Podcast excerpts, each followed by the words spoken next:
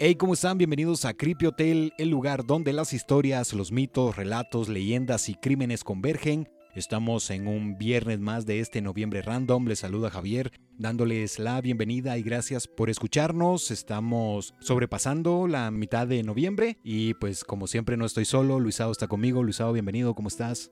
¿Qué tal? Pues ya aquí listo y renovado para empezar este nuevo capítulo, esta nueva semana en la que les tenemos preparado estas dos historias, estos dos huéspedes que van a estar acompañándonos en el programa el día de hoy. Sí, vamos a, a continuar con esta temática en el que vamos a estar alternando dos historias en un mismo capítulo. Entonces. Siempre con su respectiva pausa para que ustedes puedan descansar, tomarse el breakcito ahí. Sí, a diferencia del el capítulo anterior, esta no tiene absolutamente relación. Estamos tan random como, como el, el título que le colocamos al mes, pero eh, son dos historias que son extensas, que son interesantes y por eso decidimos eh, colocarlas en esta mitad, en este cambio que, que vamos a, a, estar llevando. Todavía estamos pensando si vamos a continuar con este mecanismo para el mes de, de diciembre, el mes que continúa o si eh, regresamos como estábamos habitualmente que estábamos publicando un capítulo semanal todavía estamos en, en, esa, en ese diálogo con, con las personas que, que forman parte de Creepy Hotel y por eso es que decidimos en conjunto con Luisado pues llevar una historia nacional. Vamos a, a, estar hablando vamos a estar conociendo esta historia que nos, que nos compete en esta ocasión. Y pues qué te parece Luisado si ingresamos en el callejón de los misterios estamos listos para ya, ya la, la primera parte reaccionando iba a decir el callejón de los vergazos, pero no. sí, algo, algo, algo, algo por el estilo, pero. pero no, no, no. No, Aquí vamos, vamos, a empezar a... esta historia que es totalmente guatemalteca, que sucedió acá eh, y que esperamos que les vaya a gustar. Y si es algo que no conocían acerca de nuestro país, pues van a tener el agrado de tener ese, esa historia para agregarla a su biblioteca de conocimientos. El huésped de hoy es el responsable de una de las historias más conocidas de la tétrica de Guatemala. Era conocido bajo varios alias, el monstruo de Guatemala o el terror de los niños, así era llamado José María Mikulash Books. Este es el nombre, esta es la historia, es una historia muy conocida a nivel nacional en el que se toma como el primer asesino múltiple, por llamarlo de una manera, pero en el título que nosotros colocamos se basa en los primos Mikulash, porque a lo largo de la historia únicamente se ha enfocado en el nombre de José María, pero aquí vamos a conocer o nos vamos a internar un poco en la historia y en el que es en conjunto, es una pareja la que lleva a cabo los crímenes. Así Entonces... Es. No, y que en si pareja de crimen son familiares, estas personas tenían una afinidad eh, consanguínea y que causaron mucho terror en la época en la que se suscitó y pasaron todos estos hechos. Bien, pues antes de adentrarnos de lleno a la historia de nuestro primer huésped, debemos conocer un poco a la Guatemala de la década de los años 40. Cercana a los 4 millones de habitantes, contaba con una ciudad del tipo rural aún muy lejos de convertirse y ganarse el título de metrópoli. El ambiente político y por ende social que se suscitó entre los años de 1940 y 1950 marcaría un antes y un después en la historia que ya conocemos del país. Por esos años, Guatemala se hallaba saliendo del mandato y la dictadura que existió cerca de 14 años a manos del general Jorge Ubico. Esto pues se comprende entre el año de 1931 y 1944. Conocemos la historia que deriva del ejercicio que fue el gobierno de Jorge Ubico, el gobierno ubiquista. Entonces aquí vamos, vamos entendiendo que para poder hablar o para poder referirnos del entorno social, pues son prácticamente eh, temas intrínsecos en el que si se habla de la sociedad se habla del gobierno y si se habla del gobierno se habla de la sociedad. Por esos años en los, eh, en los que se suscitó esta historia, venía saliendo, venía una pequeña transición, estaban en ese cambio. Entonces aquí vamos comprendiendo un poco. Tras su repentina salida del poder, que esto corresponde al 1 de julio de 1944, luego del corto mandato de Federico Ponce Baidés y de la Junta Militar Revolucionaria de Gobierno Arana Arbenz y Torielo, dio inicio el primer gobierno post-revolución, siendo electo presidente el doctor Juan José Arevalo Bermejo. Como todo cambio, tomaría tiempo para concretarse o al menos iniciarse dado que gran porcentaje de la población era analfabeta, siendo en el área rural donde predominaba el mayor índice. El indígena, por desgracia por aquellos años, padecía del marginamiento por parte del sector ladino. Además, las precariedades que padecía este grupo poblacional eran evidentes desde la prominente carencia de insumos básicos hasta los abusos que afectaban a la niñez y a las familias numerosas de la época. siendo los niños, en la mayoría de los casos, los que eran obligados a realizar y desempeñar todo tipo de labores, amparadas las decisiones en la necesidad de aportar a la economía del hogar, corriendo todo tipo de riesgos al estar expuestos en las calles. Aquí pues ya tenemos o ya comprendemos un poquito acerca de, de cómo eran los tiempos en ese momento, en ese lapsus de, de nuestra historia en Guatemala es parte introductoria a lo que vamos a empezar a relatarles y que les vamos a empezar a transmitir en esta historia. Sí, porque es importante entender que se estaba gestando todo esto el 20 de octubre, había sucedido, había pasado, se había llevado a cabo este triunvirato que es bastante famoso en la historia de Guatemala. También eh, podemos entender cómo era que se vivía en el área rural porque los protagonistas de la historia provienen del área de ese tipo, de ese sector. Las precariedades y lo podemos ver actualmente, aún se vive eso, que las personas pues no pueden alcanzar o poder crear una vida que hasta cierto punto sea digna. Entonces, pues ahí vamos entendiendo un poco cómo era que, que se vivía por aquellos años en los que la población era pues, no pasaba de los 5 millones de habitantes, cercana en, 4 millones y, fracción. Entonces, aquí vamos, en, vamos conociendo esto. Ya pasamos de la introducción, ya, ya tenemos un poco en, en la mente cómo es esto. Ahora sí vamos a entrar de lleno a la historia de los primos Mikulash. José María Mikulash Books hijo de Enrique Mikulash y Juana Bux, nació en el año de 1925 en el municipio de Patzicía, perteneciente al departamento de Chimaltenango. Este está ubicado en la región central de la República.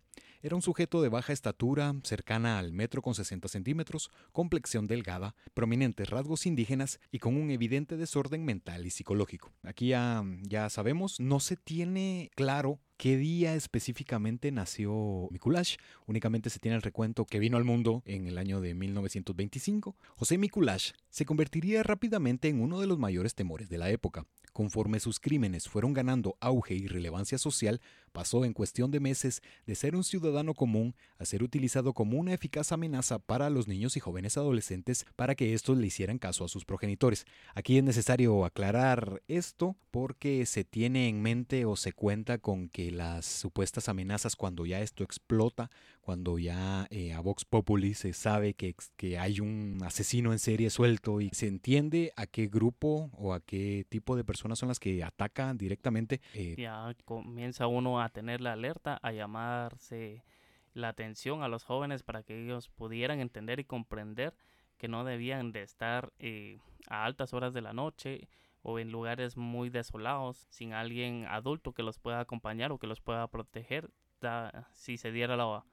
la ocasión en que tuvieran que poder proteger a los niños o a los jóvenes. Sí, pero este tipo de frases que son por demás conocidas y las puede uno encontrar cualquier aspecto que se refiera a este tema, frases como si te portas mal, mi culash viene por vos, o si seguís molestando, le voy a decir a mi culash que te lleve. Estos son post José María, porque en ese momento ya lo vamos a conocer, pero sí es importante hacer este pequeño énfasis o hacer hincapié en esto, que no se conocía la identidad de, de, José María, ajá, no, no se sabía quién era, únicamente se contaba con que el mal estaba suelto por utilizar un argot popular y pues únicamente es importante hacer esa, aclaración. esa pequeña aclaración. Por lo que tomando como base las amenazas serán en referencia al peligro progresivo que se vivía en la Guatemala de antaño. Estas oraciones iban acompañadas y respaldadas por el tono fuerte que caracterizaba a los rigurosos padres de aquellos años, las que en efecto eran motivo suficiente para que quienes las recibían no pudiesen conciliar el sueño resultado del temor que generaba saber que el mal estaba suelto por las quietas calles citadinas.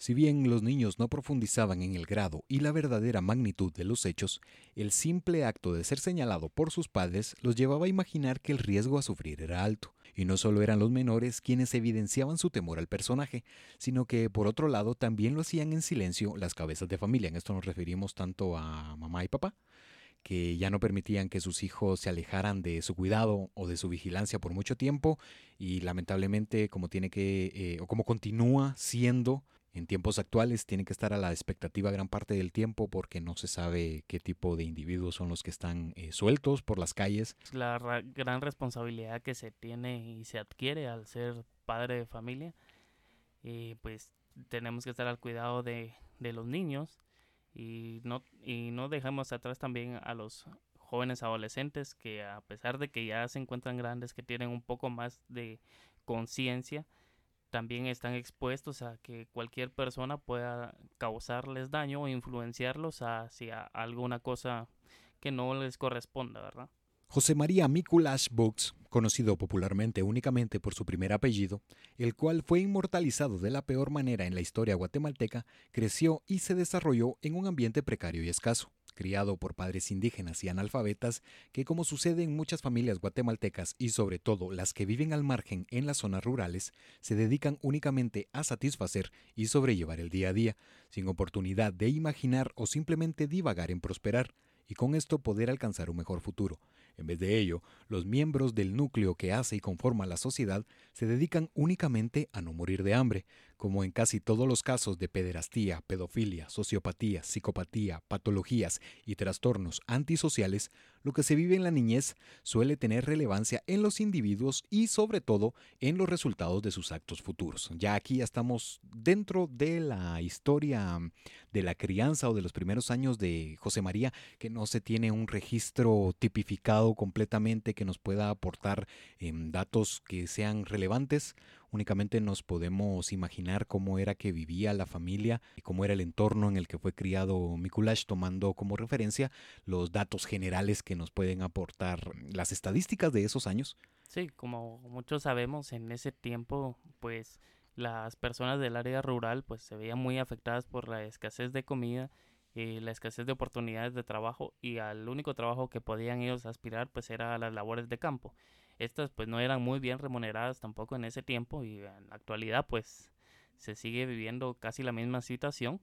Y ellos se ven ah, pues influenciados a laborar de diferentes maneras en el campo e incluyendo a sus hijos a que ellos también laboren y por eso es que en ese momento se suscitaba este hecho de que nuestro país se encontraba en un alto nivel de analfabetismo en que pues no sabían ni a leer ni a escribir y únicamente pues se muchos todavía empleaban el idioma nativo y no hablaban muy bien el castellano. Esto pues era aprovechado por estas personas que eran dueños de grandes tierras y que los explotaban.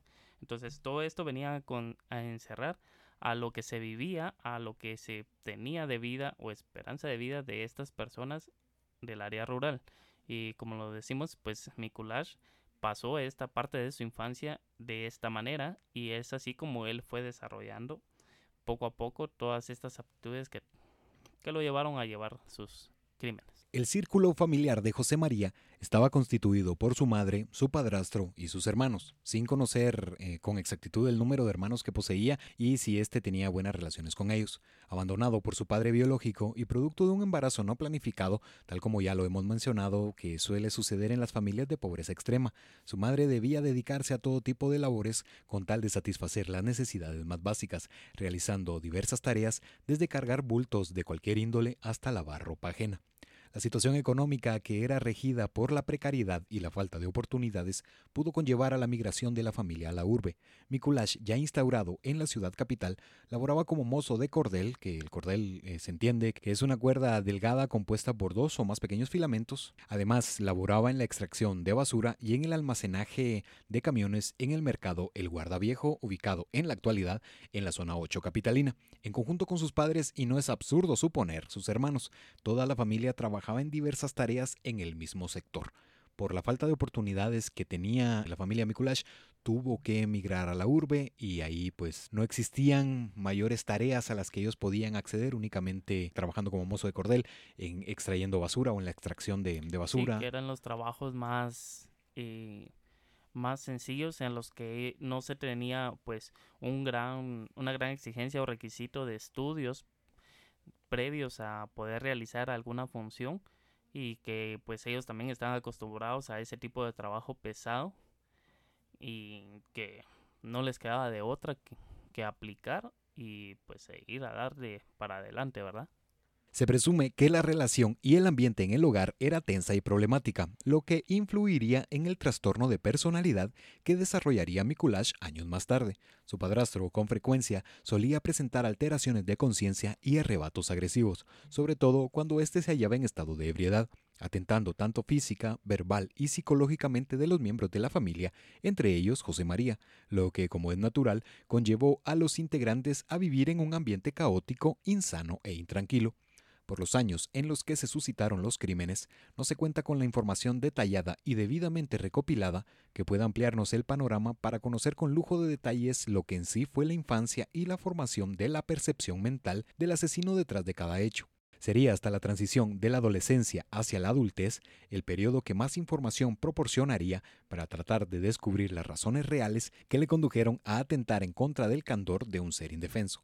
Por lo dicho anteriormente, se desconoce con certeza si Mikulash sostuvo una relación sentimental o sexual heterosexual satisfactoria. En torno a esto existen ciertas versiones que indican su acercamiento con una sexoservidora, siendo el resultado insatisfactorio, y la que lo involucra con una mujer sexagenaria, la cual falleció al poco tiempo, señor señor, siendo señalado en primera instancia el mismo Mikulash, lo que lleva a desestimar lo anterior, esto en base al evidente rechazo por el sexo femenino y por la inclinación y el deseo sexual que mostraba por los niños y por los jóvenes adolescentes, obviamente todos varones, por eso es que se especula también y no es descabellado pensar que el primer encuentro sexogenital como tal eh, sucedió en la infancia, siendo su padrastro quien cometió eh, varias veces el hecho, porque eso llega a tener cierta relevancia. Este tema es sumamente eh, difícil, es complicado. delicado. Sí, es complejo. como podemos haber escuchado hace un momento, pues el padre tenía esta declinación por la bebida alcohólica y no era un gran ejemplo y no era una persona que al estar em, embriagado pues estaba tranquila, sino que todo lo contrario era una persona alterada y que causaba un gran conflicto y problema dentro de la familia. Y como lo mencionó antes Choma, pues aquí el señor pues abusaba de ellos de manera físicamente. Podemos asumir que los golpeaba, que que los insultaba, que los cacheteaba, que los jaloneaba, o que inclusive pudo haber llegado a tratar de violar o llegó a violar a alguno de los integrantes de la familia de homosexualidad reprimida y analfabeta dado que nunca tuvo la oportunidad de asistir a la escuela, la comunicación interpersonal era precaria, el entendimiento y conocimiento de las normas sociales básicas escasa, además de la poca experiencia que poseía en lo que a la comunidad se refiere. Todo esto desembocó en los atroces crímenes que le dieron la fama de asesino en serie. Esto pues conocemos que un asesino en serie es el individuo que mata con regularidad que en ocasiones con lapsos breves de, ausencia para atacar nuevamente y por eso es que se le toma o se le da este título porque todo eso sucedió en un corto tiempo, no fueron años, únicamente fueron meses en donde eh, sí es importante hablar de esto o darle esa pequeña introducción que se está alargando mucho, pero es, es importante no saltarnos ningún punto porque así vamos conociendo de a poco cómo fue que sucedió todo esto. Así es, y para ser considerado también eh, un crimen como parte de un asesino en serie, no solo influye en que sea ocasionado varias veces, sino que también llama la atención a encontrar ciertos eh, ciertas pistas como el tipo de en que murió la persona, cómo fue amarrada, si fue estrangulada, si deja una marca en general en los en los diferentes crímenes que comete para poderlo asimilar a un asesino en serie, porque si no se podría tomar como un asesinato de diversas o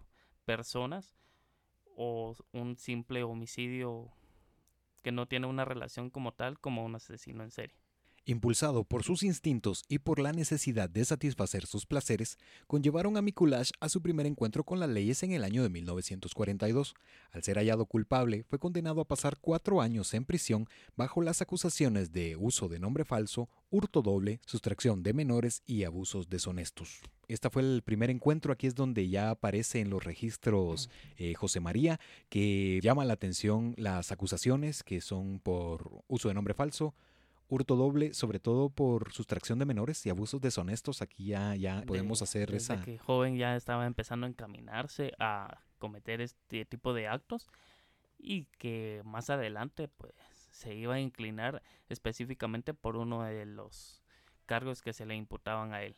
Como ya sabemos, él venía trabajando desde muy pequeño en diversas labores sin recibir una gran remuneración, por lo tanto se vio también influenciado a ver de qué manera él conseguía eh, pues más dinero, más ingresos y lamentablemente él tomó el camino de hacer cosas malas para poder obtener este tipo de ingresos extras. Contaba con 17 años cuando ingresa al penal Vamos a conocer un poco también de la historia de dónde fue que purgó esta condena. En ese tiempo, purgando su condena en el interior de la histórica Penitenciaría Central, el lugar del que se conocen las historias del decano de la penitenciaría, el verdugo de los reos conocido como Tata Juan, y del reo privilegiado Roberto Isaac Varillas Tata Dios. Este último, esta es una historia a grandes rasgos de dónde fue que fue a dar Mikulash porque a Tata Dios se le conocía como un homicida y un experto en que según la misma policía, y esto se tiene en los registros o en las declaraciones, que el día 16 de septiembre de 1922, Tata Dios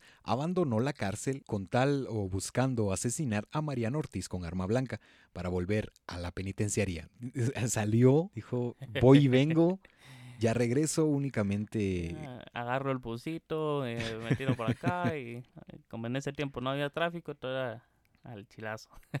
sí, por eso es de que pues asesinó a María Ortiz con, arma blanca. Eh, Tenía la... Algo no que no ha cambiado mucho aquí en, en la actualidad, aquí por Mariscal Zavala, que pueden entrar y salir a... Es la cárcel privilegiada, es cierto. A la hora que quieran y como quieran, ¿verdad?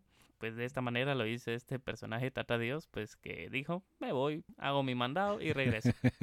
Solo tengo cosas que hacer. De paso, paso por panito. No quieren, exactamente, no quieren que les traiga algo. Lógicamente esto es una historia completa eh, la que está detrás de este, de este crimen y de este personaje, hablando de Tata Dios y de eh, también de Tata Juan, que eran personas que coexistían en una misma o dentro de un mismo recinto, pero únicamente vamos conociendo cómo es que era el ambiente en el que tuvo que pagar eh, la condena o en el que estuvo recluido cuatro años en Mikulash. La cárcel estaba ubicada sobre el terreno conocido como el campamento, al sur de la antigua Plaza de Toros y de la colonia El Cielito, donde actualmente se encuentran los edificios de la Corte Suprema de Justicia y la Torre de Tribunales. En la presidencia de Juan José Arevalo se realizaría años después un turbio convenio entre los gobiernos de Guatemala y Estados Unidos, dando luz verde para cometer acciones en contra de la población reclusa y de algunas sexoservidoras, algo que tiempo después se conocería como el derivado del experimento Tuskegee, si quieren saber... Exactamente, si quieren saber qué es el experimento Tuskegee, les eh, recomendamos el capítulo número 3 de Creepy Hotel. Ustedes lo pueden encontrar en, pues, en, en, en el podcast, en el canal de YouTube como Creepy Hotel. Así que ya los vamos a subir, nos vamos a poner al día porque eh, el primero que publicamos es el capítulo número 9. Nos han estado preguntando qué pasó con los demás. Así que si quieren saber qué es el experimento Tuskegee a fondo, pues escuchen el capítulo número 3. Los invitamos y pues para nosotros va a ser un honor que nos escuchen. Sí, inclusive eh, en ese capítulo pues mencionamos que más adelante eh, íbamos a hablar un poco acerca de algunos de los hechos que dieron relevancia o que suscitaron en ese momento también. Y pues vemos aquí la relación entre lo que fue la historia de José María Miculash y este experimento pues que vino un tiempo después. En el interior de la penitenciaría, Mikulash conocería a la única persona que pudo proporcionar una declaración concreta sobre su infancia, siendo este el reo Nemesio Chicol, quien acompañó a Mikulash minutos antes de que fuese ejecutado. Este es un spoiler tremendo, que es un pequeño error de redacción, pero lo siento. Sí, eh, si gustan, pueden dejar de escuchar el podcast. sí, no, no, no, pero ok, no sé, eh, no sé. Pero van a saber el, cómo es que llegó. Ya les dimos el final, pero pues la intriga va a ser el cómo es que llegó a tomarse esa decisión, qué fueron los crímenes o qué fue lo que él realizó para poder merecerse o hacerse hecho acreedor de este tipo de ejecución, que si bien sabemos en nuestra historia, eh, no es muy habitual las ejecuciones, pero eh, se, se dieron, en su momento se dieron. Gracias, Luisa. Recapitulando, en el interior de la penitenciaría, Mikulash conocería a la única persona que pudo proporcionar una declaración concreta sobre su infancia, siendo este el reo Nemesio Chicol, quien acompañó a Mikulash minutos antes de que éste fuera ejecutado, quien infirió. Estas son las palabras de Nemesio Chicol. José estuvo en la casa de mi familia, allí le dábamos de comer y le tomamos cariño. Estas fueron las palabras, lo poco que, pudo eh, proporcionar este reo que se encontraron al interior de la penitenciaría. Las teorías que Mikulash fue abusado sexualmente con frecuencia en el interior del penal y las caóticas Bartolinas ubicadas en el área del Triángulo no son del todo descartables debido a sus orígenes, edad y su exposición a reos de todo tipo de edades, clases, condenas y delitos, porque también es importante eh, aclarar esto. En ese tiempo una persona podía ingresar a la cárcel por haberle quitado la vida a una persona, también por haber robado, eh, no sé, un pan, por haber, no sé, sustraído algún animal de granja. Entonces todos convergían en el mismo lugar. No había una división como tal, como la que se tiene pues hoy en día, que son diversos sectores dentro del penal, en lo que dependiendo del tipo de crimen que cometió cada persona, pues en ese estado o en ese lado del penal se le va a estar asignando para que no pueda estar en peligro o pues pueda también influenciarse y aprender de estas otras personas que cometieron un, un, crimen más, más atroz. Y eso, eso que mencionas de influenciarse, eso viene a continuación, porque tras cumplir su condena en el año de 1945, ya con 20 años de edad, estaba por demás definida su atracción por las personas de su mismo sexo, debido a las dificultades para intimar con otros hombres de formas y maneras convenidas por ambas partes. Los infantes se convertirían en sus víctimas predilectas, debido a su docilidad, fragilidad e ingenuidad, por medio de estos alcanzar la satisfacción de sus depravaciones, siendo un asesino, un asesino, siendo un asesino en serie del tipo B debido al trastorno de personalidad histriónica que padecía. Hay que aclararlo de siempre, lo mencionamos prácticamente cada que, realizamos este tipo de historias, no somos profesionales, no nos comparamos con una persona que ha dedicado su vida al estudio únicamente por el hecho de, de leer una cantidad no definida de artículos o de historias, eso no nos hace profesionales, hay que aclarar eso, nunca vamos a poder competir con una persona que ha dedicado muchos años a la formación y que tiene este conocimiento acerca de este tipo de declaraciones o palabras que pues aquí mencionamos. Por eso lo colocamos como un asesino en serie del tipo B, porque una persona con este trastorno, hablando de personalidad histriónica, posee opiniones marcadas, tiene estados emocionales rápidamente cambiantes y sobre todo se deja influenciar rápidamente. Si esto no es entendido, conforme vaya eh, creciendo la historia, pues vamos a, a comprender por qué es que con Luisado lo colocamos o lo tipificamos de esta manera. Tomando la conducta característica de los asesinos en serie relacionadas con las reacciones de carente autocontrol, moralidad y empatía. El sistema límbico posee suma relevancia compuesto por un complejo grupo de estructuras que incluyen al tálamo, lóbulos frontal y temporal, el hipotálamo y la amígdala cerebral, involucrados en la regulación de las emociones básicas como el miedo, la rabia, el hambre, el dolor, y el comportamiento sexual. Las sustancias químicas de la transmisión de señales y de formación entre las neuronas posee gran relevancia en el desempeño y funcionamiento del individuo. Y aquí tomamos como base la teoría del aprendizaje vicario social del psicólogo canadiense Albert Bandura, o Bandura, que esto se sucedió en medio de la crisis del conductismo entre Watson y Skinner, quien había propuesto que un organismo es capaz de extraer enseñanzas a partir de la observación de lo que hace otro y de su misma experiencia, empleando lo que se denomina o lo que se conoce como las neuronas espejo. Por eso es que mencionaba y em, subrayaba lo que Luisao mencionaba o lo que decía, que quizá al interior por la forma en la que actuaron en contra de él, porque no podemos descartar, descartar, la R, la R, la R, no podemos descartar esto que había sido abusado en el interior del penal, entonces quizá esto tuvo... Sí, esto derivaba a la falta de, de, visitas conyugales o que muchas de las mujeres pues ya desistían de, de estar llegando a visitar a sus parejas estos no encontraban otra manera de satisfacer sus necesidades que empleando fuerza bruta y su poder dentro del penal para poder aplacar a una persona pues que como ya mencionábamos había cometido un hecho delictivo pues de un grado menor comparado al de ellos y abusaba de ellos de diversas maneras explotación laboral dentro del penal eh, o hurtándoles sus objetos del poco dinero que quizás le llegaban a dar y pues abusando también de físicamente de ellos, golpeándolos y sexualmente.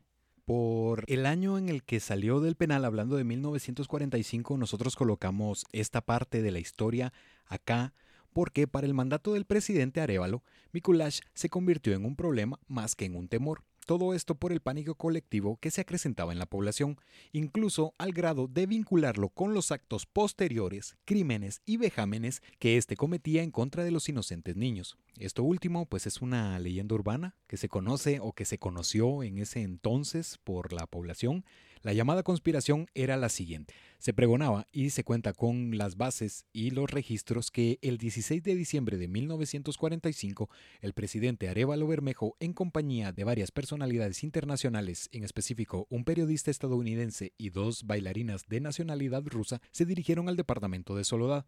De Soledad, puta madre.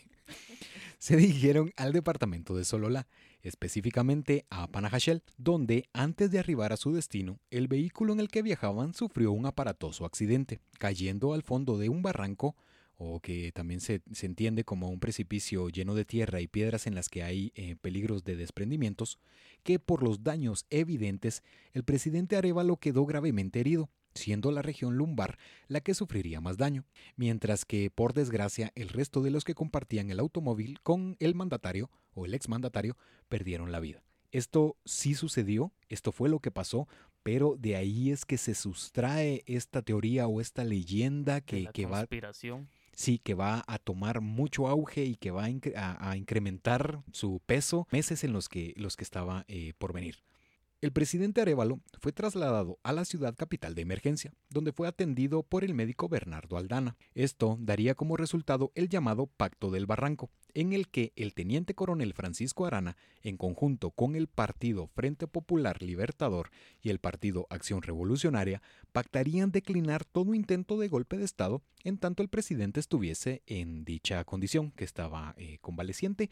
Este Pacto del Barranco se conoce porque se estaban comenzando de alguna manera, no se habían enfriado los, los ambientes políticos en ese entonces. Aún se mantenía esa disputa por el poder sobre quién podía gobernar y poder ejercer de esa manera o imponer de esa manera pues sus ideales ante toda la población. Sí, porque el nombre del teniente coronel Francisco Arana pues es muy conocido en la historia, sabemos qué fue lo que lo que sucedió en ese entonces, por eso es que cuando les hablen del Pacto del Barranco dicen, ok, esto fue lo que lo que e, se e, unió. Esto lo escuché en Creepy Hotel, en una historia ahí de, José María Micular. Algo, algo, algo, por ahí. por ahí van a tener la noción y ese pequeño clipcito ahí de que va a decir, ah, ok, esto ya lo había escuchado. Un, un post un post así se coloca.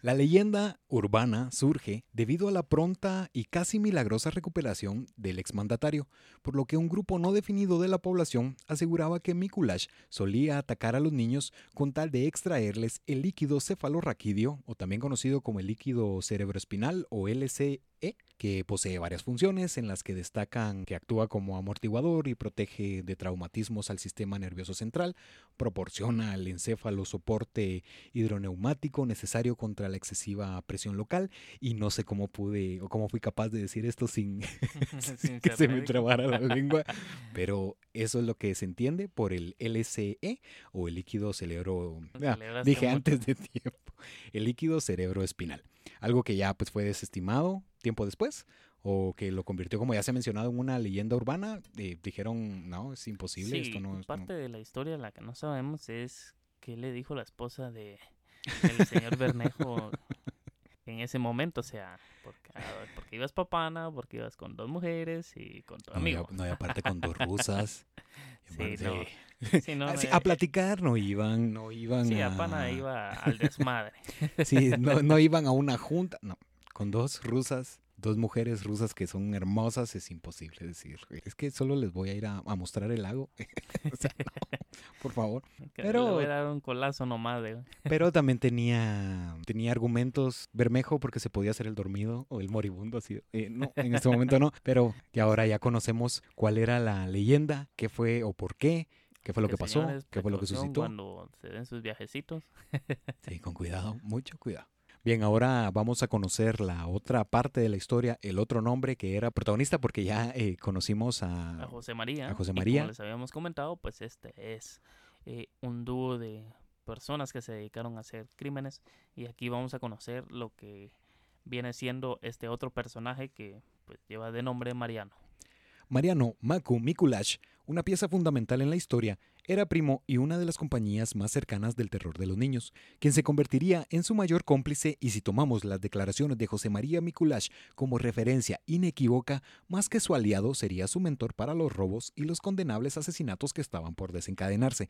Ya había iniciado el año de 1946, entonces ya aquí ya entramos de lleno a, a la historia. El doctor Miguel Molina el médico encargado de las evaluaciones psicológicas y el único en aceptar realizarse las pruebas a Mikulash, todo esto dado que el doctor Federico Mora y el también galeno Héctor Aragón declinaron la solicitud del abogado defensor Julio Girón Sierra. El doctor Molina había preguntado o había interrogado a José María ya cuando lo habían apresado. Le hace este interrogatorio en el que le pregunta cuándo habían iniciado los crímenes y Mikulash únicamente contestó lo siguiente. Estas son las palabras de Mikulash. En una fecha que no recuerdo, llegó un Maku a quien quiero como a un hermano. Me dijo, ¿para qué trabajas? ¿Para qué estás allí jodiéndote? Yo tengo un trabajo de a huevo. Hasta que un día no le dije nada al encargado de la municipalidad y me fui con mis cosas a la casa de la señora donde vivía Mariano. Desde ese día andamos juntos. Esto lo colocamos junto con Luisao, que debió suceder alrededor de finales del mes de marzo o principios del mes de abril de 1946, porque se puede entender que cuando iniciaron con los crímenes todavía estaba em, trabajando en la municipalidad, hablando de la zona 8, del guardaviejo, y después decidió eh, partir a la casa de Mariano, en donde, como ya habíamos mencionado, le fue adjudicado o fue incriminado de alguna manera o relacionado con la muerte de una eh, mujer, a quien se le conocía o se le denominaba como la eh, mujer del cigarro, porque pues, no sé, parecía que la señora fumaba, bastante, pero después se liga o se desliga de esto. En el orden cronológico de los crímenes, a esta denuncia en primera instancia no se le dio la importancia del caso sino que sería hasta meses después que pasaría de ser un caso aislado a formar parte de un extenso expediente. El menor, Miguel Ángel Valenzuela, dio aviso a su madre que un individuo había intentado abusar físicamente de él. La mujer, luego de escuchar las palabras de su hijo, y tal como debe suceder entre ambas partes, hablando de la del menor de comunicar a sus padres y la de los padres de atender y denunciar en el acto los sucesos, buscó ayuda inmediatamente, a lo que el inspector, seguido de recibir las declaraciones y la denuncia de la angustiada señora Valenzuela, le respondió lo siguiente. Estas son las palabras del inspector.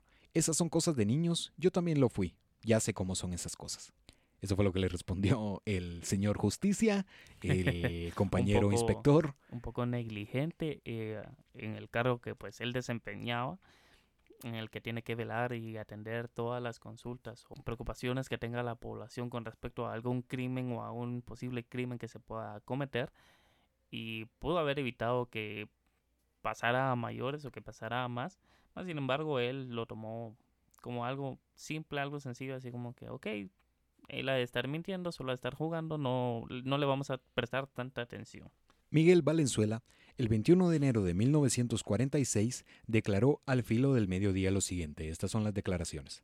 Me dijo, vamos atrás de la tribuna, ahí tengo unos conejitos. Cuando se dirigieron hacia la parte posterior de la tribuna, habló nuevamente el sujeto. Espérate, voy a ver si no viene gente. Sin más detalles, es de suponer que inició con el condenable acto, amenazando y amedrentando al pequeño Miguel, que en medio del vejamen exclamó lo siguiente. Estas fueron las palabras que le dijo el sujeto que estaba eh, abusando del niño, del pequeño eh, Miguel Ángel Valenzuela. Si te quejas, cuando te encuentre te mato. Eh, sí, con esa intención, bien metido en el papel, Luisao, muchas gracias.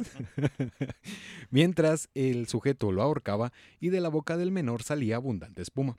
Imaginando el resultado del crimen, Mikulash, luego del acto, pensó que el menor había perdido la vida y se marchó del lugar. Por eso es que se cuenta con que Miguel eh, Valenzuela fue un sobreviviente.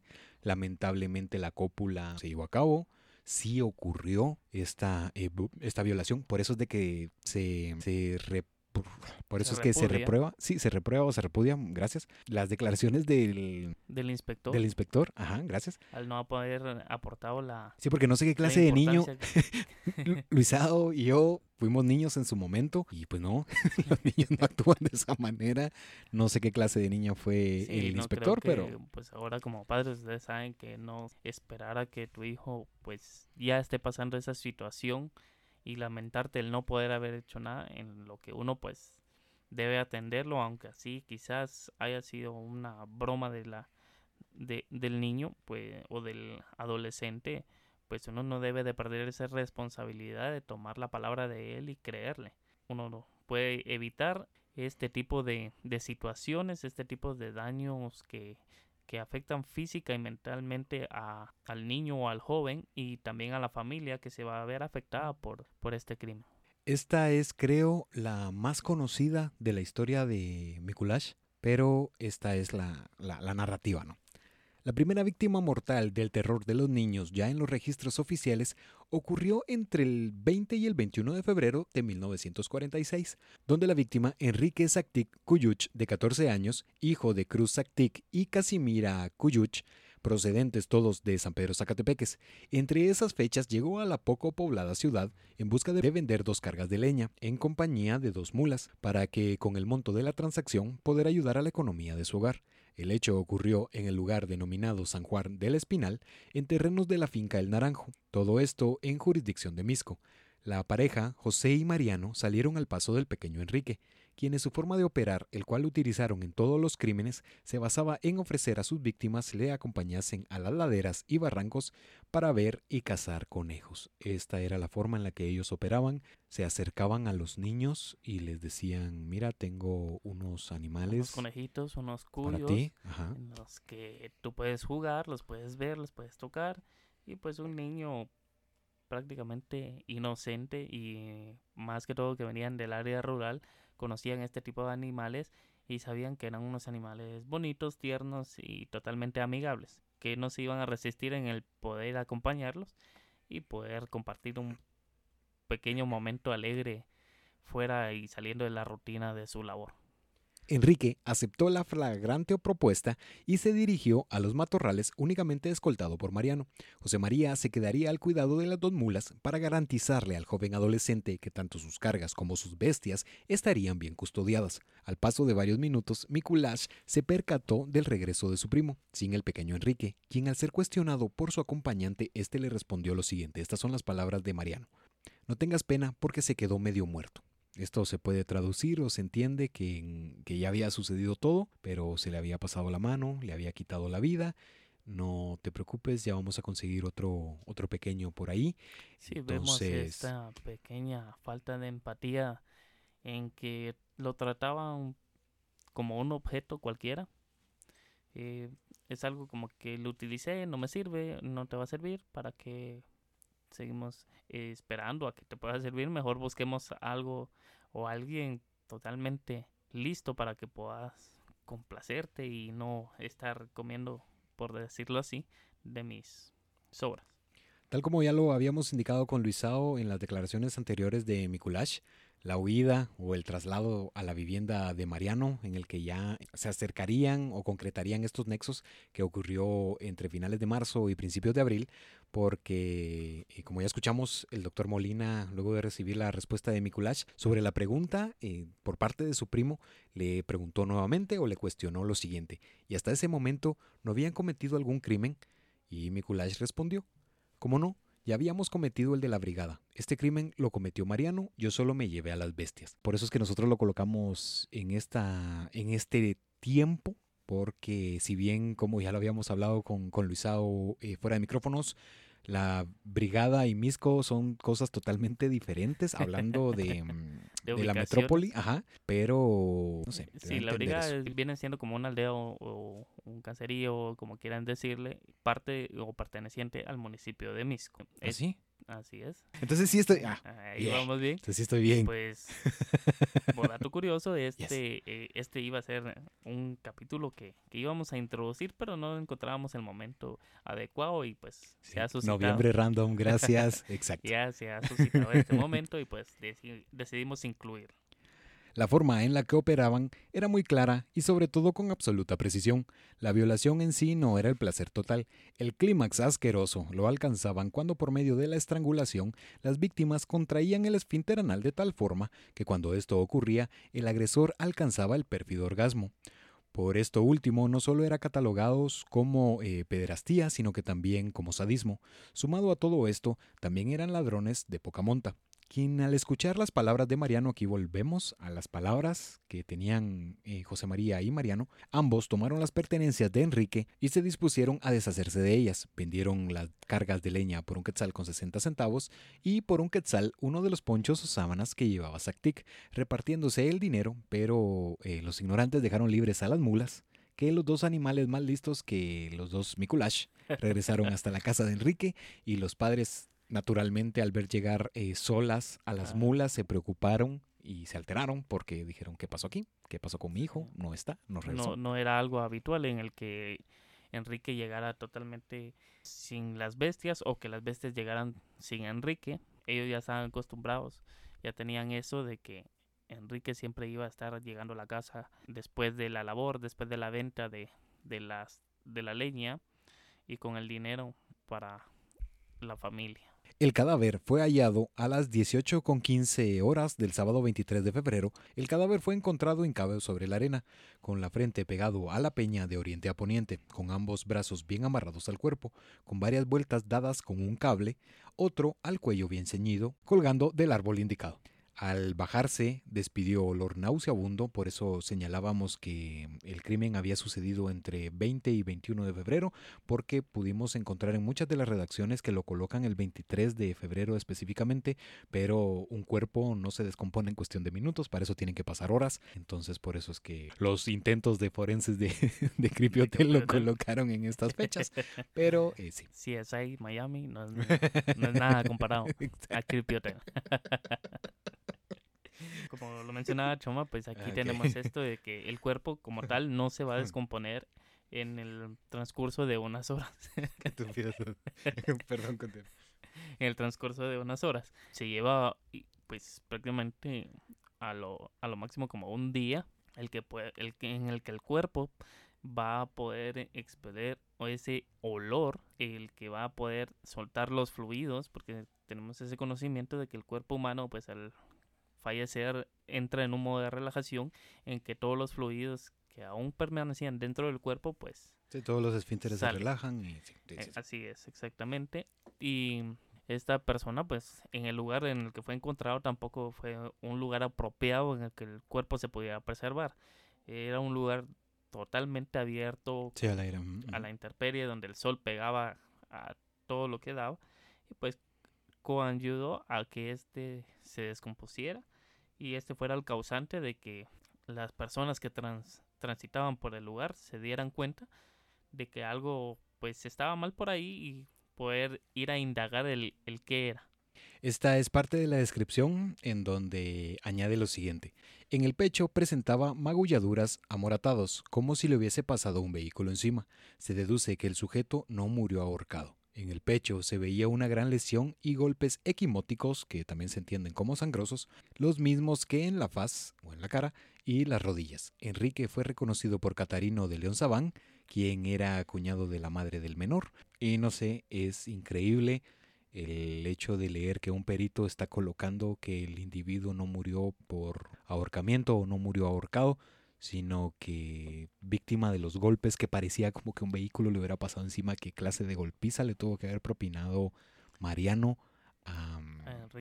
y esa fue la primera víctima mortal de los primos también en la posición en la que fue encontrada, pues no es una posición en la que haya estado totalmente cómodo y nadie se iba a estar muchos de nosotros, pues nadie se estaría dejando de que abusaran de, tu persona e intentarías o harías todo lo posible por zafarte de, de lo que te estaba presentando y pues vemos que esto pudo haber ayudado a también a que su pecho pues estuviera totalmente golpeado y la presión que ha de haber ejercido Mariano sobre él para mantenerlo sometido en esta posición.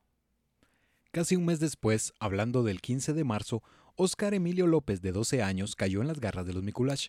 Oscar, días antes, había salido junto a Efraín Garros Segura en dirección a Cobán, quien al volver del viaje, que esto eh, podemos encontrar una situación casi novelesca entre los padres de Efraín, porque se tiene esto que el padre, hablando de Efraín Garros, había tenido un altercado con su cuñado y que también había, había pasado un tiempo en el hospital en donde la madre de Efraín había perdido la vida, que había muerto de y que por eso se había empezado un pequeño litigio o alguna eh, acción de justicia o una cuestión así, pero Emilia López, madre de Oscar, que también estaba desaparecido, había indicado que su hijo de 13 años llevaba varios días perdido, dando la siguiente breve descripción. Estas son las palabras de la madre de, de Oscar.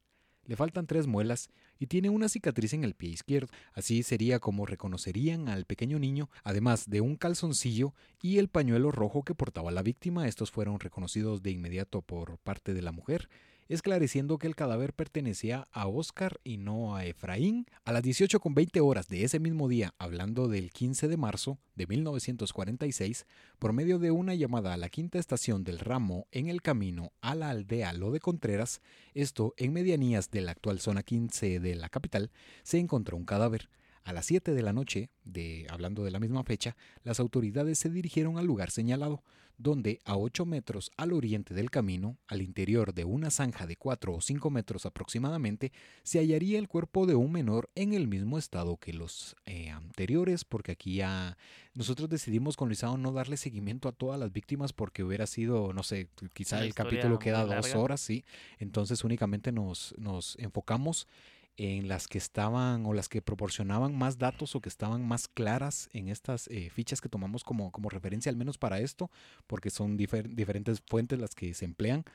Pero así, así fue que encontraron a estos dos niños que, que habían vuelto de, de Cubán. Y, como habíamos mencionado eh, en el comienzo de esta historia, de este capítulo, es de que para considerarse un asesino en serie, pues las personas tenían que ser encontradas o son encontradas con ciertos rasgos que hacen detalle y como que hacen ver y referencia a que se relacionan al crimen anterior y así sucesivamente. El 30 de marzo de 1946, días antes, Francisco Juárez Axbix, de 11 años, originario de San Lucas, Zacatepeques, salió de su casa ubicado en el municipio de Misco para encontrarse con su hermana Piedad Juárez, quien había viajado a la ciudad capital con el fin de comerciar venturas. Piedad regresó alrededor de las cinco y media de la tarde, donde al volver sin Francisco, el padre le había indicado qué es lo que había sucedido y que éste lo había enviado eh, a la capital. Sin embargo, la madre agregaría que pudo ver a su hijo en la punta del pueblo de la entrada. Esta fue la declaración, por eso lo dejamos de esa manera, que lo había visto en la punta del pueblo de la entrada, que aquí no me queda completamente claro a qué es lo que hace referencia en la punta del pueblo, no sé qué, qué signifique esto, si es quizá la entrada o no sé, en alto o una montaña, no lo sé. Sí, sí, podría relacionarse así, ya que por Misco pues hay pasando un paso a desnivel, eh, hay una entrada a mano derecha, eh, dando indicaciones de una vez,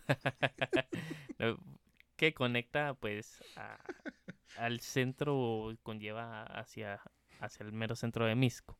Esto ya entre inmediaciones del inicio de San Lucas y la finalización de Misco como tal. Ok, entonces cuando eh, se refieren a la punta del pueblo en la entrada... Sí, es una subida. Okay. Posiblemente se refiere a eso. Ok, gracias Luisa. Jerónima López y Gregorio López, que no se especifica en el folio quiénes eran, si eran amigos, si eran vecinos, si eran primos, tíos, hermanos, abuelos, no se sabe. dijo por ahí. las autoridades siendo las autoridades que no colocan quién es, únicamente eh, los nombres, no se sabe el parentesco. Ok. Señalan que vieron al menor en compañía de Tomás Raxón, vecino de Santiago Zacatepeques. A las seis de la tarde, ese mismo día, Raxón volvió pero esta vez no se divisaba el niño que antes lo había acompañado. Ellos aseguraban que Francisco había sido visto en compañía de Tomás Raxón, pero cuando éste volvió al pueblo, no volvió solo, no, no llevaba al niño, por lo que seis días después de la última vista del pequeño Francisco, el día 5 de abril a las 14.50 horas, el juez de paz se dirigió rumbo al Manzanillo, bajando a caballo por tres kilómetros luego de escalar un paredón de poco más de un metro. En una ladera llena de encinos y diversos tipos de vegetación, encontraron el cuerpo sin vida del pequeño Francisco en la finca La Pedrera, dentro de un bosque cerrado a 150 metros del camino de herradura que conduce o que conducía a Santiago Zacatepeques. Esta fue la forma en la que encontraron al pequeño Francisco. Hallado en posición de cúbito supina, con los pies al oriente y la cabeza al poniente, boca abajo, con las piernas abiertas y semi encogidas. Y esto es completamente fuerte, pero únicamente si, si lo imaginamos eh, no sé, altera y ya al momento de verlo debe ser algo muy fuerte. Fue encontrado en estado de evidente putrefacción, con la espalda amoratada y con el rostro casi irreconocible porque este no tenía carne, estaba desfigurado por las aves de rapiña y en el cuello nuevamente, como ya lo mencionaba Luisao, ese era el sello del asesino en serie, un lazo bien ceñido. Sí, aparte de la posición en la que colocaba sus víctimas, pues tenía esta marca general que era el, la sufocación, el ahorcamiento, de la manera en que él se empleaba para poder, eh, en el momento de matar a la persona, pues también satisfacer su necesidad. Isabel Puluk, quien conocía a la familia Axbix, afirmaba haber visto a Francisco a las 4 de la tarde el día 30 de marzo sentado a orillas del camino, la que acrecentó las sospechas de las autoridades y capturaron a Tomás Raxón de 22 años y a Jacinto Ramón Cotzajay, quienes en voz de varios historiadores, pues Raxón era inocente y el otro sujeto, hablando de Jacinto Ramón Cotzajay, había confesado haber cometido actos inmorales en contra de otro menor de nombre Crisanto Sosa Ortiz, diciendo lo siguiente, estas son las palabras de Jacinto Cotzajay. Les pregunté a dónde van chirices y los convencí y ellos me acompañaron.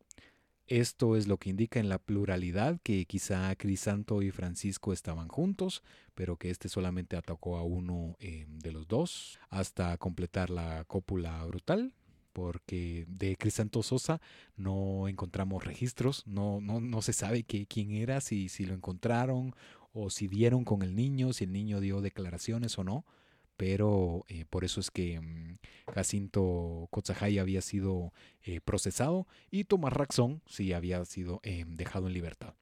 Para ese momento ya habían pasado varios meses en donde el pánico, la zozobra y la incertidumbre habían crecido entre la población, al igual que los vejámenes en contra de los niños y jóvenes adultos de la Guatemala de los años 40. Las personas comenzaban a señalar al presidente Arevalo por su falta de rigor y toma de decisiones inmediatas para la aprehensión del asesino, curiosamente comenzando de alguna manera a extrañar los tiempos del general Ubico, dado que en voz popular eso no hubiese sucedido. Aquí existen dos versiones acerca de la captura de Mikulash, que la primera y la más conocida dicta que había sido capturado gracias a la breve descripción que había sido proporcionado por una mujer de identidad desconocida y por medio de sus detalles físicos dieron por fin con Mikulash, que esa está muy sosa, está muy... comparada con la segunda. Es una mm. hipótesis como la que brindan las autoridades hoy en día a través de las noticias de que lo mataron y presuntamente no, se dice era un ajuste de cuentas. No se dice, no se dice las noticias, se dice de los vendidos. ah, de los vendidos que, que nos tratan de dar información o noticias y que pues ellos dicen únicamente que fue por asociación ilícita o por ajuste de cuentas y ni siquiera llegan a, a, lograr investigar si esa fue la razón o esa no fue la razón, pues aquí vemos esta primera y posible hipótesis que se ve de esta manera, que es un poco vaga, no, no se tiene una congruencia como tal para poder asociarla a que sí, se, sí sea esa la razón por la cual él fue incriminado y encarcelado. La segunda de estas pues es la que a continuación van a escuchar y esta es la que se por lo menos nosotros le damos más congruencia a lo que se pudo suscitar. No, pero se escucha, se escucha, se escucha bien, se escucha bien, ok. Esta es la segunda teoría. La segunda dice que dos nombres importantes en la búsqueda y posterior captura de los primos Mikulash serían los detectives Miguel Antonio Serrano y Alfredo Guerra. Incluso se dice que el FBI estuvo de cierto modo vinculado con el caso Mikulash, pero fue por parte tanto de la policía como de los investigadores que se logró la pronta apresión de ambos. Con un retrato del asesino en mano, gracias a las pistas y declaraciones de quienes habían visto y sido víctimas de Mikulash, y sobre todo el rasgo más característico que este era la forma y manera de caminar por parte del asesino, quien solía cojear de la pierna izquierda. Bajo estas especificaciones, ambos detectives se paseaban por los caminos preguntando de uno en uno si alguien tenía o podía brindar una pista que diese con el paradero del asesino. El 27 de abril de 1946, en el Parque y Zoológico La Aurora, el detective Guerra divisó un escenario que gracias a su sentido detectivesco y arácnido, lo que veía no le pareció del todo normal. Pudo observar a un niño acompañado por un hombre cercano a los 20 años, trigueño, de rasgos indígenas que cojeaba y se paseaba con actitud sospechosa. Comenzó así una breve y sigilosa persecución, yendo ambos tras los pasos tanto del niño como de su acompañante, separando los caminos. El sospechoso, al sentir muy cerca los pasos de uno de los hombres que lo seguía sin perderle la huella, indicó cautelosamente al pequeño que se fuera de inmediato, y al percatarse de la cercanía por parte del detective Guerra, Mikulash se armó con un cuchillo, cuando su compañero, el detective Serrano, escuchó el alboroto, se precipitó al forcejeo y dando un disparo al aire, Mikulash cayó por fin. por eso te decía que esta, esta segunda... Eh, como que esta segunda... Ajá, se escucha, se escucha bien. Sí, sí, Entonces así era como, como habían dado con, con Mikulash. Sí, que tanto estos dos nombres, hablando de Sí, vemos que... De Guerra y de Serrano. Perdón la interrupción. y vemos aquí que, que Mikulash pues ya se encontraba en el, en el hecho de encontrar a una nueva víctima y como sabemos estos dos personajes pues se tenían organizados como tal de que uno buscaba la, la víctima y lo llevaba donde el otro ya estaba esperando y se podría asumir que tenía listo y preparado ya el escenario en el cual iban a usar y matar a la víctima. Las personas en las cercanías se aproximaron a lo que sucedía entre los tres sujetos, y cuando escucharon de quién se trataba, en cuestión de segundos se subieron los ánimos quienes buscaban hacer justicia por su propia cuenta. Supongo aquí que querían, eh, no sé, linchar, quemar, eh, apedrear, no sé, darle muerte. De todo para tomar la justicia en sus manos. Luego de su captura, las declaraciones ofrecidas por el asesino ya en torre de tribunales en las que sin remordimiento aceptaba y confirmaba la totalidad de sus actos acrecentaron las opiniones acerca de la frialdad, el cinismo y el poco arrepentimiento por parte del criminal, algo que más adelante puede llegar a tener eh, una pequeña explicación, quizá una más convincente respecto al estado mental y al perfil psicológico con el que contaba Mikulash. Este es un pequeño fragmento de la entrevista realizada a Mikulash el mismo eh, día de su aprehensión, el 27 de abril de 1946, que está existe en el archivo de Torre de Tribunales. Estas declaraciones las brindó al filo de la medianoche, cuando ya había sido conducido hasta ese lugar. Este es un, un pequeño fragmento. ¿Dónde encontró al último que mató? Ahí por el Colón. ¿Cuándo? Antier. ¿A qué hora? Como a las 10 de la mañana. ¿Qué le dijo para que lo acompañara? Que fuera conmigo para ir a recoger unos conejitos. y estamos aquí como radionovela, pero justo está ese, ese, pequeño trato. Esto fue lo que le preguntó el oficial. Esto fue lo que le respondió eh, Mikulash, quien le preguntó lo siguiente. ¿Le gusta matar niños? Me gusta más pisarlos. ¿Por qué los mataba? Porque no se dejaban.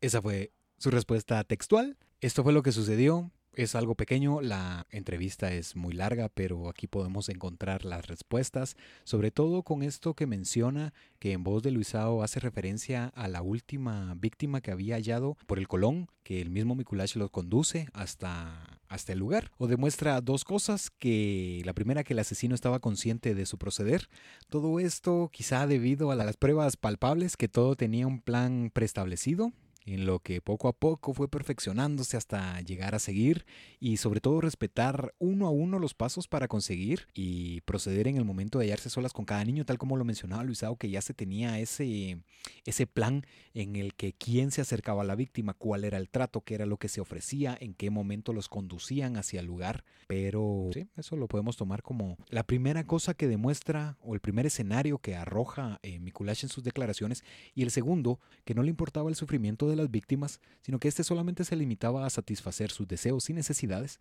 dado que el objetivo evidente detrás de todos los crímenes y el atroz común denominador era alcanzar el clímax que solamente existía a través del sometimiento de los menores, sin profundizar en los daños y en los efectos colaterales que generarían los vejámenes realizados por el terror o por los terrores de los niños porque Mariano Mikulash fue capturado en la misma fecha, pero este fue apresado en la antigua Guatemala, quien desde el principio negó y se desentendió de los crímenes de los que se le acusaba y aseguró no haber participado en ninguna de las muertes de los menores en los últimos meses. Aquí está esa contraparte que uno asegura y dice, sí, yo lo hice, así fue.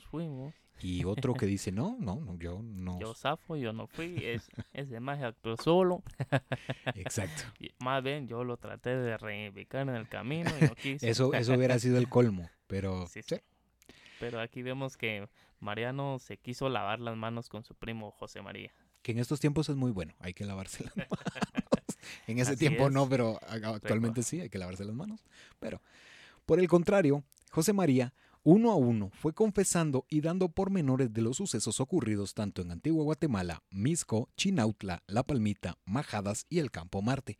Para este momento, las víctimas mortales ascendían a un total de 15, sin contar a los menores abusados sobrevivientes. Vamos a dar el recuento de, las víctimas, algo rápido, muy esbozado eh, a la ligera, que este es el listado.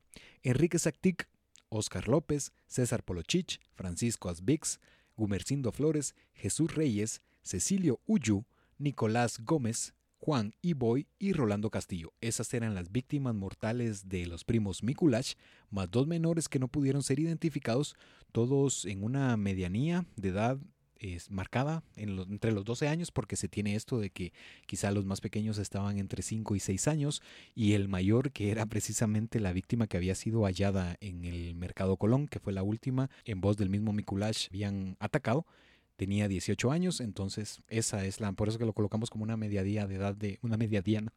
una mediadía una medianía de edad de 12 años entonces así es como se conoce este era el listado Guiados por el asesino, encontraron en la calle de La Pedrera, seguido del tercer puente, a Juan Lorenzo Iboy, reportado como desaparecido dos días antes, a quien tal como había confesado anteriormente, repitió la versión que a Juan lo había encontrado en cercanías del Colón o del Parque Colón, y con el método ya conocido se había consumado el crimen. El día 7 de mayo de 1946, la presión social llegó a un punto insostenible para el gobernante. Estos le exigían la condena ipso facto. tu madre, O se me sea, decía al de- chilazo. Yo pensé que, me, pensé que me ibas a decir algo porque había No en colocado todo, ipso compañero, no en todo. Utilizando un escrito con el presidente como receptor, como solicitud de justicia redactaron lo siguiente. Esos bandidos solo con su vida pueden pagar sus crímenes, y si bien es verdad que con eso no se recuperan las de sus inocentes víctimas, sí se da un ejemplo y se garantiza la de los habitantes de la República y así se puede vivir con tranquilidad. Esto fue lo que habían eh, redactado, lo que habían enviado hasta la presidencia, teniendo como receptor al, pues, al presidente Arevalo, quien el día 10 de mayo promulgaría el decreto 235 del Congreso de la República, el que hasta el día 15 del mismo mes, hablando del mes de mayo de 1946, sería oficializado y en el que se expone lo siguiente. Considerando que existen hechos delictuosos cuya comisión por su naturaleza causa justificada alarma en la sociedad y que exigen un procedimiento rápido para que la ley sea aplicada sin más demora que la estrictamente necesaria para la comprobación de los hechos y el ejercicio del derecho de defensa en los enjuiciados a fin de establecer la tranquilidad social. Esto posteriormente sería bautizado como la ley Mikulash, lo que sería eh, citada en ejecuciones futuras, tal como la que conocimos que fue el último fusilamiento de fecha 13 de septiembre de 1996, hecho ocurrido en la Granja Penal Canadá, ubicada en el departamento de Escuintla, en el que vamos a, no sé, quizá más adelante vamos a poder hacer una pequeña historia de qué es lo que deriva de la última ejecución en el país, hablando del 13 de septiembre de 1996. Entonces aquí ya conocemos la, la ley. Como ya conocemos, luego de la mención del artículo 2 de la Constitución de la República de Guatemala, por parte del abogado defensor Julio Girón Sierra, se dictaminaron las evaluaciones psicológicas a ambos primos Mikulash. A Mariano sí aceptarían evaluar los profesionales que declinaron realizarle las pruebas a José María. Este es un pequeño fragmento de las preguntas del doctor Molina a José María Mikulash. ¿Cuántos niños mató? Yo solo cuatro. Yo digo la verdad. ¿Para qué mentir? Por la verdad murió Cristo. Yo caí por bruto, porque dejé ir a muchos vivos. Una vez que había saciado mis deseos, los dejaba ir. Esa fue la respuesta por parte de Mikulash y sobre todo cuando Molina les, le cuestionó sobre si sentía algún placer para quitarle la vida, Mikulash respondió lo siguiente. No, era una cosa natural sin importancia. Así, de ese calibre eran las respuestas de José María, por eso es que, mm, no sé, naturalmente se le daría el rostro de los crímenes y del mal a José María porque él lo aceptaba de una forma muy, muy a la ligera, Eh, Sí, como que no tuviera una gran relevancia, como que no tuviera una importancia o no tuviera él la responsabilidad de lo que pasó o lo de, o de los actos que él al final ejecutó. Con esto vamos a comprender el, de alguna manera el por qué Mikulash eh, proporcionaba este tipo de declaraciones. Por si las pruebas y los hechos no hubiesen sido suficientes, los resultados de los exámenes psicológicos realizados a Mikulash fueron la firma al pie de su inmediata sentencia. El doctor Molina redactó lo siguiente. Las pruebas psicométricas dieron como resultado una edad mental de 6 a 7 años, perversiones instintivas, sadismo, homosexualidad, agresividad e instinto de muerte. El médico divisó en Mikulash una pasividad extraordinaria, por lo que inventó que había leído en el periódico que a Mariano no le habían podido comprobar nada y que pronto saldría libre. Mikulash se molestó y dijo lo siguiente. Sí, porque ese infeliz es así que hace las cosas, no las sostiene. Y con esto concluyó lo escrito por Molina, luego de esta pequeña prueba en la que dijo está muy tranquilo, esto no es normal, entonces vamos a hacerle esta pequeña jugarreta, este pequeño engaño, solo para eh, conocer la respuesta. Y fue algo muy, no sé, muy temperamental en el que mencionó lo que ya eh, había respondido Luisao. Este es el escrito con el que había concluido el doctor Molina. El terrible estrangulador y profanador de niños es un ente infeliz de raza indígena con estigmas de raza asiática, carente de cultura, ignorante al extremo y solo con una inteligencia que da la impresión del animal salvaje de monte, tan baja, primitiva y sencilla que el estudio fue relativamente fácil. Resultó el estudio de un hombre de inferior organización que debe conceptuarse como una larva humana esto, yo creo que este, este, el, no sé, lo que dicta el Es análisis. como cuando te insultan, pero con palabras bonitas. con y mucho no estilo, exacto, con mucho estilo, y te dicen, ah, ok. Sí. Luego de los procesos naturales que conllevan los juicios en contra de los antisociales que atentan contra sus semejantes, el día 18 de julio de 1946, ambos implicados en los crímenes que sembraron el terror en la población de la época, luego de las inconsistencias en las declaraciones por parte de uno y la infame aceptación y confirmación del otro, la pareja recibiría su sentencia. Mariano Mikulash fue condenado a purgar 30 años de prisión inconmutables, hallado culpable, en la complicidad de los atentados en contra de 15 menores y dos más que no fueron identificados. Y José María Mikulash fue sentenciado a la pena capital, la que se consumaría al estar frente a frente a un pelotón con fusiles armados, apuntando hacia su cuerpo, listos para apretar el gatillo a la orden del comandante en el paredón de los acusados en uno de los costados del cementerio general. Por petición de Mikulash le fue entregada una vestimenta específica, la cual consistía en un traje de calle completo. De la larga caminata por las calles que conectan a la zona 1 con la zona 3 capitalina y de la ingesta de dos octavos, que también eh, podemos hablar, que es un tipo de licor cercano a los 300 mililitros. Ese es el empaque, así se le conoce en el país, que no sé, así se le conoce a los octavos. es que no sé, otro tipo de descripción por las personas que amablemente eh, nos escuchan de otros países, pues no sé cómo, cómo colocar o cómo eh, decir que es un octavo. El aguardiente sería el aguardiente. Gracias, Luisa. Los que serían el último líquido que bebería Mikulash. Luego de recibir las palabras del sacerdote y el perdón cristiano, se encontraba el terror de los niños sentado en el banquillo de la muerte, repitiendo hasta el cansancio que él solamente había asesinado a cuatro menores, y sobre todo preguntaba el por qué a Mariano le habían perdonado la vida. Frente a la multitud que se había dado cita en las afueras del cementerio para ver de cerca el final de uno de los peores capítulos de la tétrica nacional, para luego ser convertido esto en una anécdota individual. El silencio permeó el ambiente y al ritmo de la voz y el conteo del capitán, los fusiles tomaron posición y sonaron los puntos finales que dieron por fin paz y tranquilidad a la Guatemala de 1946. Ese fue el final de José María Mikulash.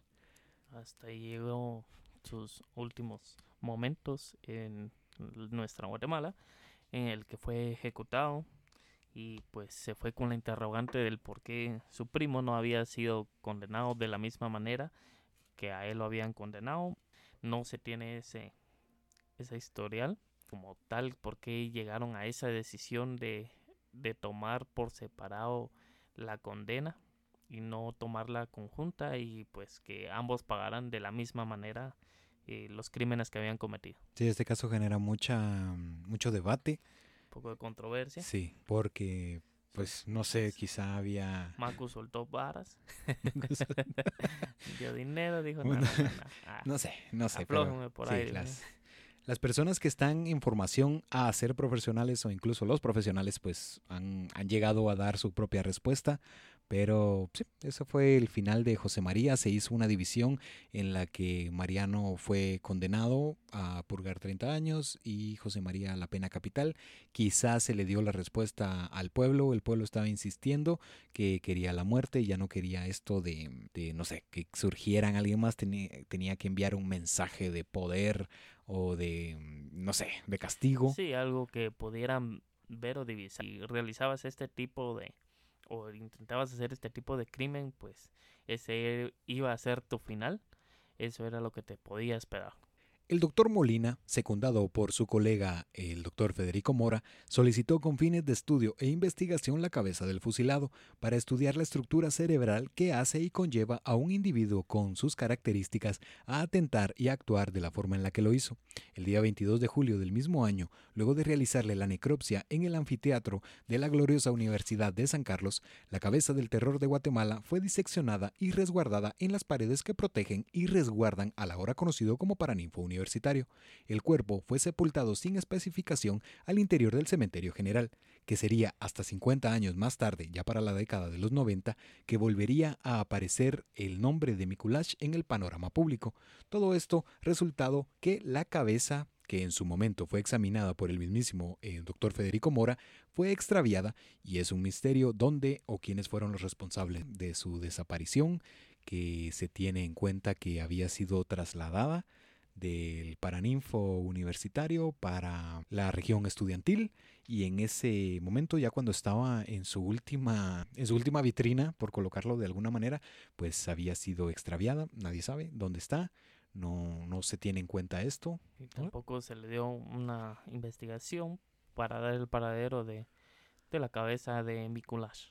Del final de Mariano Mikulash solamente se conocen especulaciones, desde su proceso hasta la pugna de su condena, ya que lo único real y certero es que cumplió su sentencia padeciendo todo tipo de ultrajes, los cuales se asemejaban en demasía a los que cometió en contra de los menores años atrás, siendo violado reiteradamente, aprendió a leer y a escribir, convirtiéndose en el encargado de la biblioteca interna de la penitenciaría y al mismo tiempo al cristianismo eh, tiempo después.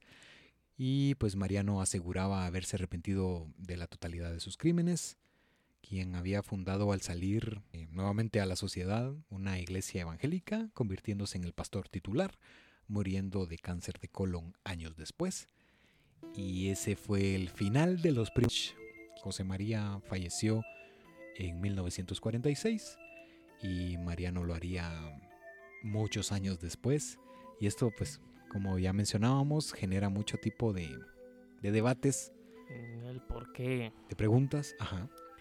en el por qué, cómo y cuándo fue que tomaron la decisión de condenarlos a diversos fines o diversas finales para cada uno. Y con esto concluimos la primera parte del capítulo número 10. Pueden tomarse un descanso, pueden, no sé, sí, no sé, pueden hacer muchas cosas. Pueden ir a vocalizar las R, las L. El folder. Sí, I'm sorry, es, que yo no hablo inglés, lo, lo aclaro. sí, no. Sí, no, no, no, yo no hablo inglés, lo, lo he dejado muy claro en el podcast. No, pero eh, tengo problemas con la R, con la L y con la S. Son mis enemigas, no nos llevamos bien. Entonces, por eso es que hay algunas palabras que, que no sé, se, se- se complican y se burlan de mí, son como mi kriptonita. Pero lamentablemente hace unos días, eh, pues hablando un poco de todo, se fue el mejor de todos los tiempos. Diego Armando Maradona, pues partió, dejó este mundo. Obviamente deja un legado, deja eh, una institución. Y también una iglesia que fundaron en su Sí, sí. eh, en los bares de Argentina. Y pues se decretó tres días eh, de luto en todo el país, en lo cual no se iban a realizar actividades eh, por el fallecimiento de Armando Maradona. Así que yo creo que, bueno, al menos en lo personal, cuando me hablan de la hermosa Argentina, dos nombres vienen a mi mente, lo he mencionado mucho, pero es del semidios Jorge Luis Borges y ahora eh, Diego Maradona. Y pues ha partido, ha dejado este mundo. Y con esto llegamos al final de la primera parte. Gracias por llegar hasta acá. Los invitamos a que escuchen la segunda parte, que también va a estar interesante. Repetimos, no tiene nada que ver. Absolutamente nada que ver. Entonces los invitamos a escuchar la segunda parte del capítulo número 10. Únicamente enviar este mensaje, síganse cuidando para eh, las personas que, que, están, no sé, asistiendo o que, o que de alguna manera se están... Que, están al pendiente de las charlas, manifestaciones o cualquier otro tipo de evento en el que se han logrado permitir gracias a, la reducción en parte de, de los casos de, de, este virus que ha acontecido a todo el mundo. Eh, no olviden lavarse las manos, cuidarse siempre con el uso de su mascarilla en todo momento, eh, la aplicación de, de, gel y pues la desinfección de su persona para poder entrar nuevamente a su hogar y no llevar a este virus dentro de sus hogares. Eh, este fin de semana fue un fin de semana muy movido en el que hubieron protestas, en el que el pueblo salió a las calles y en el que pues hicieron, se hicieron presentes, desaprueban completamente, yo me incluyo en esa desaprobación de las autoridades que no han sido del todo competentes, hay que eh, ser bastante inteligentes al momento de, actuar, pero esto ya, ya, ha llegado a un punto insoportable. Después del paso y de esta que tuvimos que, que salir avantes de dos huracanes que fueron prácticamente en menos de un mes que estuvieron uno detrás de otro. Estamos hablando del huracán ETA y del huracán Iota, en el que muchas personas eh, perdieron gran parte de sus bienes. Nosotros nos sumamos a, a esa voz que, que, está pidiendo justicia y que está clamando que las cosas cambien y que cambien para, para bien, porque eso es lo que al final todos eh, buscamos y necesitamos. Existe algo que se llama eh, libertad de expresión, es algo constitucional de la manera o de la forma en la que ustedes puedan emitir su voz o su opinión que están en contra o que desaprueban lo que está sucediendo, háganlo y pues porque consideramos que ya suficiente es demasiado lo que ha estado eh, sucediendo, lo que ha estado suscitando en el país. Esto no puede continuar, pero debemos, tal como ya lo habíamos, eh, como lo hicimos público en nuestras redes sociales, tenemos que ser inteligentes, pero el ser inteligentes no significa vivir eh, o ser tolerantes, no sé, estar enterados de la situación que se vive en el país. Les enviamos un fuerte abrazo, nos vemos en la segunda parte y hay que continuar, hay que continuar, aquí seguimos al pie de la lucha, al pie del cañón. Gracias Luisao, nos vemos en la parte 2 y hasta la próxima. Ahí los esperamos. hasta la siguiente.